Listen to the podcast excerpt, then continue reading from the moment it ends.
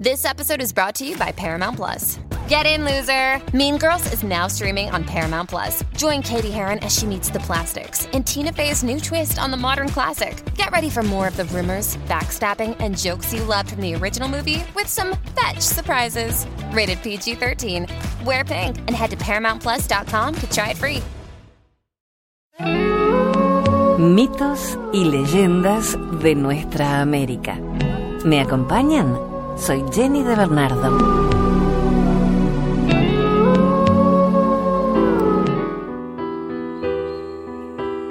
Hola, gracias por la compañía. Vamos a seguir recorriendo historias de nuestra tierra, de nuestra maravillosa América. Mitos, leyendas que nos ayudan a no olvidar nuestros orígenes. Si tienes alguna leyenda de tu tierra que quieres compartir con nosotros, puedes hacerlo a través de las redes sociales o a nuestro correo mitos y leyendas de América gmail.com. Estamos en Twitter y en Facebook.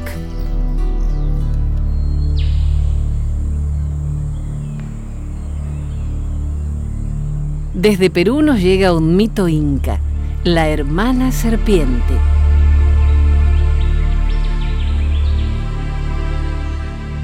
Érase una vez una mujer soltera que no tenía hijos y que vivía sola, plácidamente y satisfecha de su posición en la vida. Se hallaba trabajando un día en su jardín cuando vio una serpiente. Dio un salto hacia atrás, presa del susto. Pero la serpiente no la atacó. Se limitó a mirarla, desde donde se encontraba, con suma atención. La mujer pensó que el reptil tenía una forma muy extraña y supuso que estaba preñada. Qué raro, se dijo. Pero al cabo la serpiente se marchó de allí y ella olvidó el asunto hasta que a la mañana siguiente, para su asombro, descubrió que estaba embarazada. Durante todo aquel día permaneció en casa, temerosa de salir cuando se fue a dormir, a la llegada de la noche, tardó mucho en conciliar el sueño y estuvo dando vueltas y más vueltas en su lecho. Al fin, se quedó dormida, mas solo para tener un sueño de gran realismo con la serpiente. En tal sueño, la serpiente poseía la facultad de hablar y se dirigió a la mujer en los siguientes términos. He sido yo quien te ha preñado, murmuró la serpiente enroscándose en los pies de la mujer. He sido yo. Entonces la mujer se despertó. A los pocos meses, la mujer dio a luz gemelas. Horrorizada, contempló que solo una de ellas tenía forma humana, la otra era una serpiente. Una vez más la pobre mujer quedó sumida en una profunda pena, pero de nuevo tuvo un sueño y en esta ocasión encontró la respuesta que ansiaba. Soñó que una noche mientras acunaba a la niña humana entre sus brazos, la hija serpiente, tal como lo había hecho aquella otra serpiente, habló también para dirigirse a ella en su propia lengua. Madre, le rogó la serpiente en un susurro, yo nunca podré crecer en la casa como mi hermana gemela. Llévame al jardín, al mismo lugar en donde te sorprendió la otra serpiente. Allí fui concebida y allí debo regresar. Naturalmente la mujer se quedó muy aliviada al hallar un modo de deshacerse de su hija serpiente, y a la mañana siguiente la sacó al jardín y la colocó entre el maíz. Al instante, la serpiente se deslizó bajo las hojas y desapareció. La mujer y su hija vivieron juntas y felizmente durante muchos años, y la niña creció hasta convertirse en una hermosa mujer. Durante mucho tiempo, se negó a contraer matrimonio y a dejar a su madre, rehusando las solicitudes de muchos jóvenes que deseaban pedir su mano. Pero, pasado el tiempo, se casó con un hombre natural de una lejana aldea que se había instalado cerca de donde ellas vivían. Estuvieron juntos durante algún tiempo, hasta que el hombre le dijo que iba a visitar a su familia. Voy a decirles que nos hemos casado. Luego regresaré para llevarte conmigo. No debes hacer el viaje sola. El esposo partió. Cuando se perdió en la lejanía, la joven esposa percibió un ruido, una especie de leve murmullo, y sintió que algo rozaba sus pies desnudos. Al mirar al suelo, vio una serpiente, la cual, ante su sorpresa, le habló. Tu esposo regresará para llevarte luego consigo en un buen caballo, pero no debes montarlo. Debes hacer el viaje a lomos de un pequeño asno. Cuando llegue el momento, encontrarás aquí cerca uno amarrado. Asegúrate también de llevar contigo un poco de algodón en hebras, algo de jabón, un peine, un poco de lana y unas tijeras. Y sobre todo, cabalga detrás de todo el grupo. Nada sabía la esposa acerca de su hermana serpiente, pero no echó en saco roto aquellas advertencias, aun cuando nada de todo aquel misterio comprendiese. Cuando regresó su esposo con un bonito caballo para que ella hiciera el viaje a sus lomos, ella rehusó montarlo. No, yo no me montaré en un animal tan grande. Me parece demasiado nervioso para mí. Mira, allí hay un asno amarrado es más cómodo para mí y por eso prefiero montarlo. El esposo se dio cuenta de que la mujer estaba resuelta a hacer lo que decía y en consecuencia la ayudó a montar en el asno. Luego condujo la cabalgadura a la cabeza del grupo de personas que viajaban con ellos. Pero una vez más la esposa protestó. No, no, yo no puedo encabezar la marcha, pues mi asno sería una rémora para ti. Deja que vaya al final y así no estorbaremos. Antes de la partida, la esposa se aseguró de que portaba en las alforjas todas aquellas cosas que la serpiente le dijera. Llevaban ya unas horas de viaje y la esposa empezaba a notar el cansancio. Cuando arribaron a una granja. Allí podría al fin descansar y tomar alimentos que la reconfortasen mas, a medida que iban acercándose al lugar, tuvo un presentimiento. Repentinamente la puerta de la casa de la granja se abrió y la esposa echó un rápido vistazo al interior de la vivienda. Estremecida, presa del pánico, supo que su esposo lo había llevado a las mismísimas puertas del infierno. Sin decir palabra, volvió a montar en su asno, hostigó a la bestia y partieron al galope.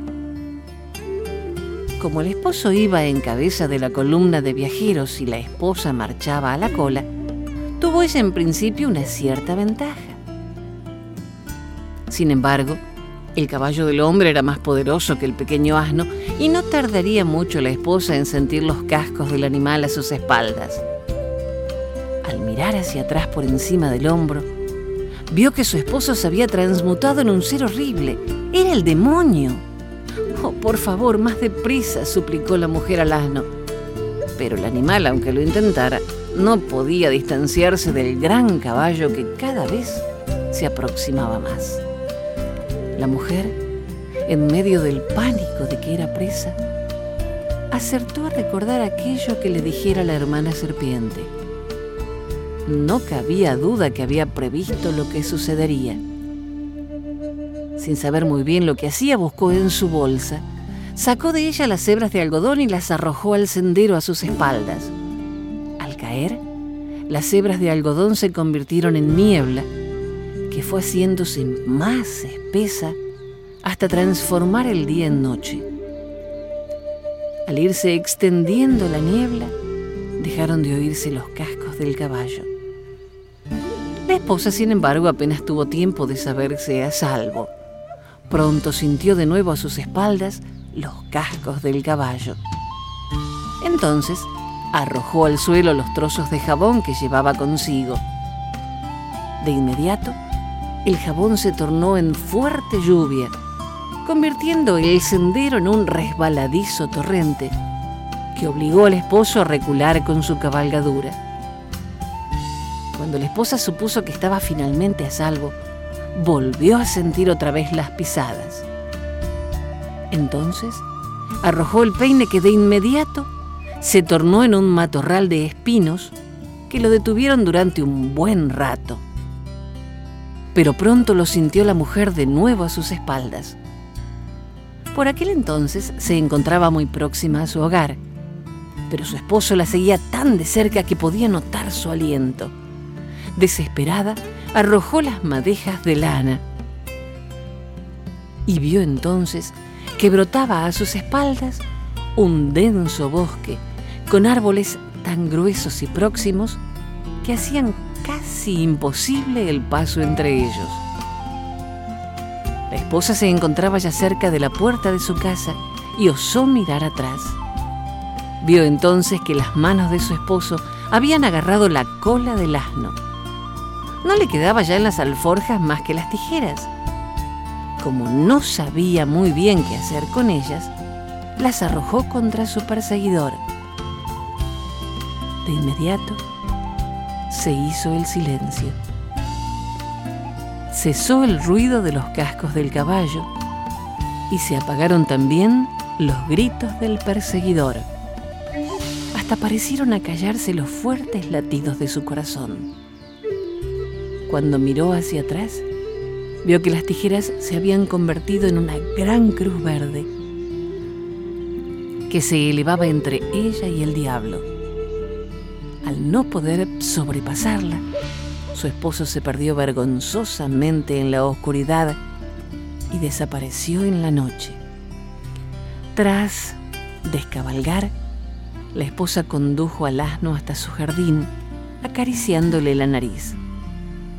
Entonces, ante sus propios ojos, el asno cambió su forma por la de una serpiente. Era la hermana serpiente que había acompañado a la mujer durante los avatares que padeciera. Sé prudente y mira con quién te casas la próxima vez, dijo la serpiente a su hermana. No te cases nunca con un extraño, sino con alguien a quien conozcas bien. Y tras pronunciar estas palabras, se perdió entre la hierba.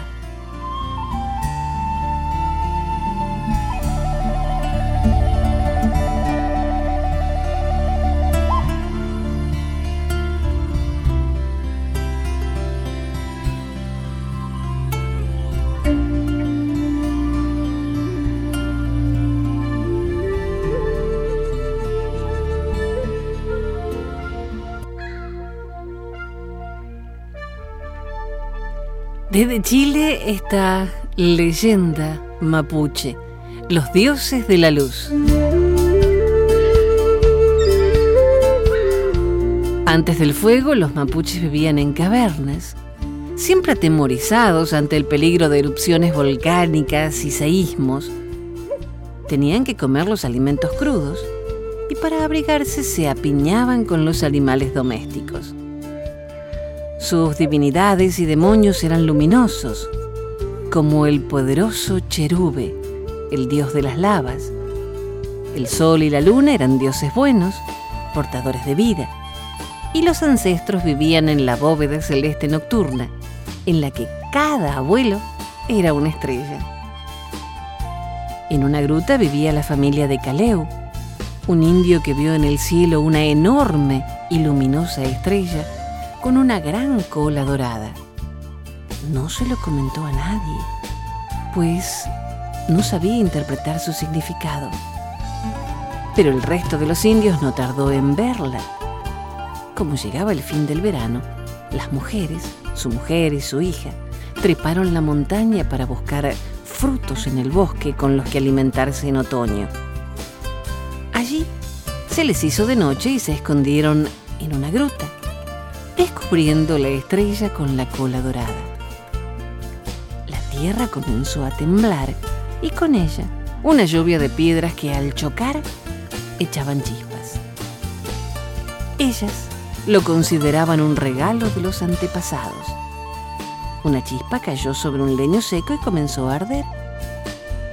Las mujeres se tranquilizaron al ver la luz hasta que fueron encontradas por los hombres. Estos encendieron pequeñas ramas para poder iluminarse en el regreso a sus casas. Esas noches descubrieron que con el pedernal se podía hacer fuego para alumbrarse, calentarse y cocer los alimentos.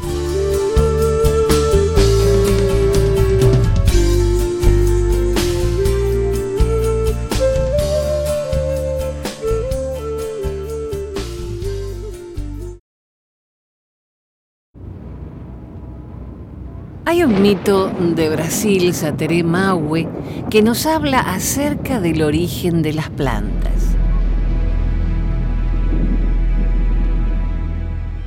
En el comienzo de todas las cosas, había tres hermanos. Dos eran hombres y la hermana era una muchacha bonita llamada Uniaí. Uniaí era la dueña de Nocoquem, un lugar encantado, uno de los más hermosos de la tierra. Solo ella conocía todas las plantas que allí había. Las que servían para comer, las medicinales, las buenas para hacer jícaras y las que servían para hacer cuentas de collar. Todo lo que necesitaban sus hermanos, ella se los enseñaba poco a poco. Fue ella quien plantó en Nocoquem un árbol de castaño que creció como ninguno Uniaí no tenía marido. En aquel tiempo los animales eran también personas y todos tenían un solo deseo, casarse con ella. Pero los hermanos de Uniaí no querían. Era mejor que su hermana se quedara con ellos consiguiéndole todo lo que necesitaban. Entre los animales, la viborita fue la primera en manifestar su deseo. Todos los días esparcía en el camino un perfume que alegraba y enternecía el corazón. Uniaí pasaba por ahí y exclamaba, ¡qué rico perfume! La viborita, que siempre andaba cerca, acabó por animarse con esos cumplidos. Le gustó a Uniaí, lo sabía, y fue a tenderse más adelante en medio del camino. Cuando llegó Uniaí, la viborita la miró fijamente a los ojos y deseó que fuera su esposa. Con ese simple encantamiento, cualquier animal, planta o persona estaba ya casado y engendraba un hijo. De esa forma, con el encantamiento del perfume, Uniaí quedó embarazada y sus hermanos se pusieron furiosos. Ahora, Uniaí va a cuidar de su hijo y ya no nos va a ayudar en nada, dijeron. Por ningún motivo querían ver a su hermana con su hijo. Por eso, Uniaí se marchó de Nocoquem. Entretanto, el árbol de castaño se había hecho tan grande y frondoso que parecía un cielo verde. Y de sus ramas pendían unos erizos que, como cajita de sorpresa, guardaban adentro las castañas. Uniaí construyó su casa muy lejos, cerca de un río. El niño nació fuerte y bonito. Su madre lo bañaba entre las mariposas que acostumbraban volar junto a las riberas. Allí fue creciendo el niño cada vez más fuerte y hermoso. Uniaí le contaba historias de Nocoquem, le contaba de las plantas, de sus tíos, del árbol de castaño. Cuando el niño aprendió a hablar, exclamó, yo también quiero comer castañas. Yo también quiero comer esas frutas que tanto les gustan a mis tíos. No es fácil, hijo mío. Ahora tus tíos son los dueños de Nocoquem y nosotros no podemos entrar allí. Pero el niño insistía en que quería comer esas frutas tan deliciosas. Es peligroso, hijo mío. Tus tíos pusieron como guardianes al tepescuintle, el periquito y a la guacamaya. Pues de todos modos quiero ir. Quería porque quería. Aún y ahí no le quedó más remedio que contentarlo, así que se pusieron en camino. Poco después, en Nocoquén, el tepescuintle vio debajo del árbol de castaño las cenizas de una hoguera en donde alguien había asado castañas. Enseguida fue a contárselo a los hermanos de Uñaí. Uno de los hermanos sacudió la cabeza y dijo, ¿cómo es posible? ¿No será que el tepescuintle se equivocó? Pero también el periquito vio lo mismo y la guacamaya. Así que los dos hermanos decidieron mandar al chango para que vigilara el castaño y le ordenaron, si ves a alguien, una persona o un niño, lo matas. Al día siguiente el hijo de Unei quería comer más castañas y como conocía el camino no coquem, se marchó solo. Esta vez, el chango lo vio subir al árbol. Entonces escondiéndose en la espesura, sacó su arco y le disparó una flecha. Cayeron un montón de castañas y junto con las castañas, el niño. Apenas Uñaí se dio cuenta de la ausencia de su hijo, salió corriendo hacia Nocoquén. Corrió y corrió sin parar. Cuando llegó encontró a su hijo muerto. Sopló y volvió a soplar, pero nada. Entonces lloró, lloró desesperadamente, no dejaba de llorar. Pero de tanta tristeza brotó la fuerza. Tus tíos te hicieron esto, querían verte muerto. Pero vas a ver, haré de ti la semilla de la planta más poderosa que jamás se ha visto. Y plantó a su hijo en la tierra y cantó de esta manera. Grande serás, curador de los hombres. Todos tendrán que acudir a ti para acabar con las enfermedades, para tener fuerza en la guerra y fuerza en el amor. Grande serás. Entonces, del ojo izquierdo del niño, nació una planta que no era fuerte. Era el falso guaraná, que todavía existe. Y los indios llaman guaraná op. Después, del ojo derecho nació el guaraná verdadero, que los indios llaman guaraná cese. Por eso, el fruto del guaraná se parece al ojo de las personas. Unos días después, Uniaí fue a ver la planta que había criado. El guaraná estaba ya grande y lleno de frutos, y debajo de él encontró a su hijo, alegre, fuerte y hermoso. Ese niño que nació de la tierra como una planta fue el primer indio Mahué. Es la fuerza y la vitalidad y es el origen de la tribu.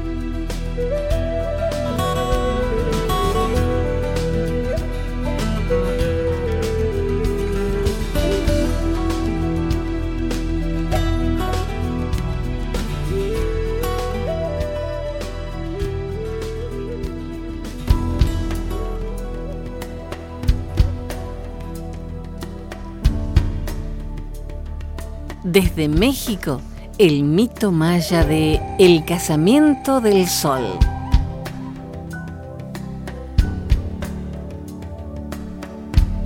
Érase una vez un hombre que tenía una hermosa hija. Día a día, mientras tejía, veía pasar por delante de su puerta a un joven cazador camino del bosque. A la caída de la noche, el cazador volvía con un ciervo sobre sus hombros. Un día estaba la muchacha lavando un poco de maíz para hacer luego la comida y vació el agua en el sendero que había delante de la choza de su padre. El agua de maíz dejó el sendero muy resbaladizo y cuando el joven cazador pasó por allí, se cayó. El ciervo que llevaba sobre los hombros también cayó. Y la muchacha vio que no se trataba de un animal recién cazado, sino de una piel rellena de cenizas calientes que se desparramaron por el suelo, todavía rojas y humeantes. El joven no era un cazador común, era el sol. Avergonzado entonces de haber quedado en evidencia, se convirtió en un colibrí y partió volando tan velozmente como le fue posible. El hombre sol se acordaba mucho de la muchacha que había descubierto su secreto y volvió al día siguiente en forma de colibrí a alimentarse con las flores de su jardín. Cógeme ese adorable pajarillo, pidió la muchacha a su padre, y éste, haciendo uso de su onda, derribó al pájaro. La muchacha lo tomó entre sus manos y así, manteniéndolo tibio, lo tuvo durante todo el día. A la llegada de la noche, cuando su padre la encerró en la parte más cálida de la choza, la muchacha llevó consigo al colibrí. En el calor del cuartucho, el colibrí revivió y vio a la muchacha que dormía profundamente junto al fuego. Adoptó entonces de nuevo su forma humana y despertó a la joven. Mira, soy yo. Vámonos, susurró. La joven, que reconoció de inmediato al joven cazador, se puso muy contenta. Me iría contigo, pero mi padre ha cerrado la puerta. Y si huimos, nos perseguirá y nos matará. No podrá hacerlo, replicó el cazador, porque cambiaré nuestras formas. Pero mi padre tiene una lente mágica con la que podrá ver a dónde nos dirigimos, dijo ella. No te preocupes, dijo el joven cazador. Tomaré mis precauciones al respecto. En un instante ambos cambiaron de forma y se fueron a través del ojo de la cerradura de la puerta. Al poco, estaban muy lejos de la casa en donde viviera la muchacha. El padre, a la mañana siguiente, descubrió que su hija había desaparecido y de inmediato adivinó lo que había pasado. No era un colibrí cualquiera, exclamó. Ha debido de embrujar a mi hija. Tomó pues su lente mágica y se la puso en el ojo para ver a dónde se habían marchado. Pero no le sirvió de nada. El joven cazador había espolvoreado la lente con polvos de chile picante que le hicieron picar y llorar los ojos tanto que el padre apenas podía ver. Entonces salió de la choza y llamó al volcán que se alzaba sobre la aldea. Volcán, volcán, detén a mi hija y al joven que ha escapado con ella. Deténlos y destruyelos. Una lluvia de fuego y centellas surgió de repente de la boca del volcán, persiguiendo con su rugido a la pareja que huía. Justo cuando iban a ser alcanzados, el cazador vio a la vera del camino una tortuga. Préstame tu caparazón, le suplicó. ¿Cómo voy a dejártelo? le dijo entonces la tortuga con aspereza. Apenas si quepo yo. Pero el cazador poseía la facultad de transmutarse y haciéndose muy pequeño, buscó cubierta bajo la tortuga. Cuando pronunciaba las palabras que reducirían a la joven a un tamaño semejante del suyo, la lluvia de fuego la envolvió deshaciéndola en miles de fragmentos. Después de la lluvia de fuego, se produjo una inundación y cuando el joven cazador salió de su escondite, vio los restos de la muchacha desparramados sobre un gran lago. Mandó recoger sus pedazos y meterlos en agua y guardarlos en pellejos, pucheros y todo tipo de recipientes. Luego lo metió todo en una bolsa que llevó a un posadero, diciéndole que en el plazo de dos semanas volvería a recogerla. El posadero días después quedó horrorizado al ver que la bolsa se movía y cuando regresó el joven le preguntó qué había dentro. No te preocupes, dijo el joven, mira. Cuando abrió la bolsa, todos los pellejos, botellas y cacharros que allí había estaban llenos de pequeños animales. Y en una frasca reducida a un tamaño mínimo estaba la muchacha.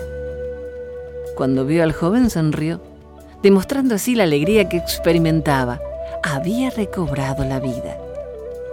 No quedaba más que restituirla a su tamaño normal, cosa que el joven hizo merced a sus mágicos poderes. El joven cazador volvió a asumir sus obligaciones como sol y poco después de desposada, ella se convirtió en su luna.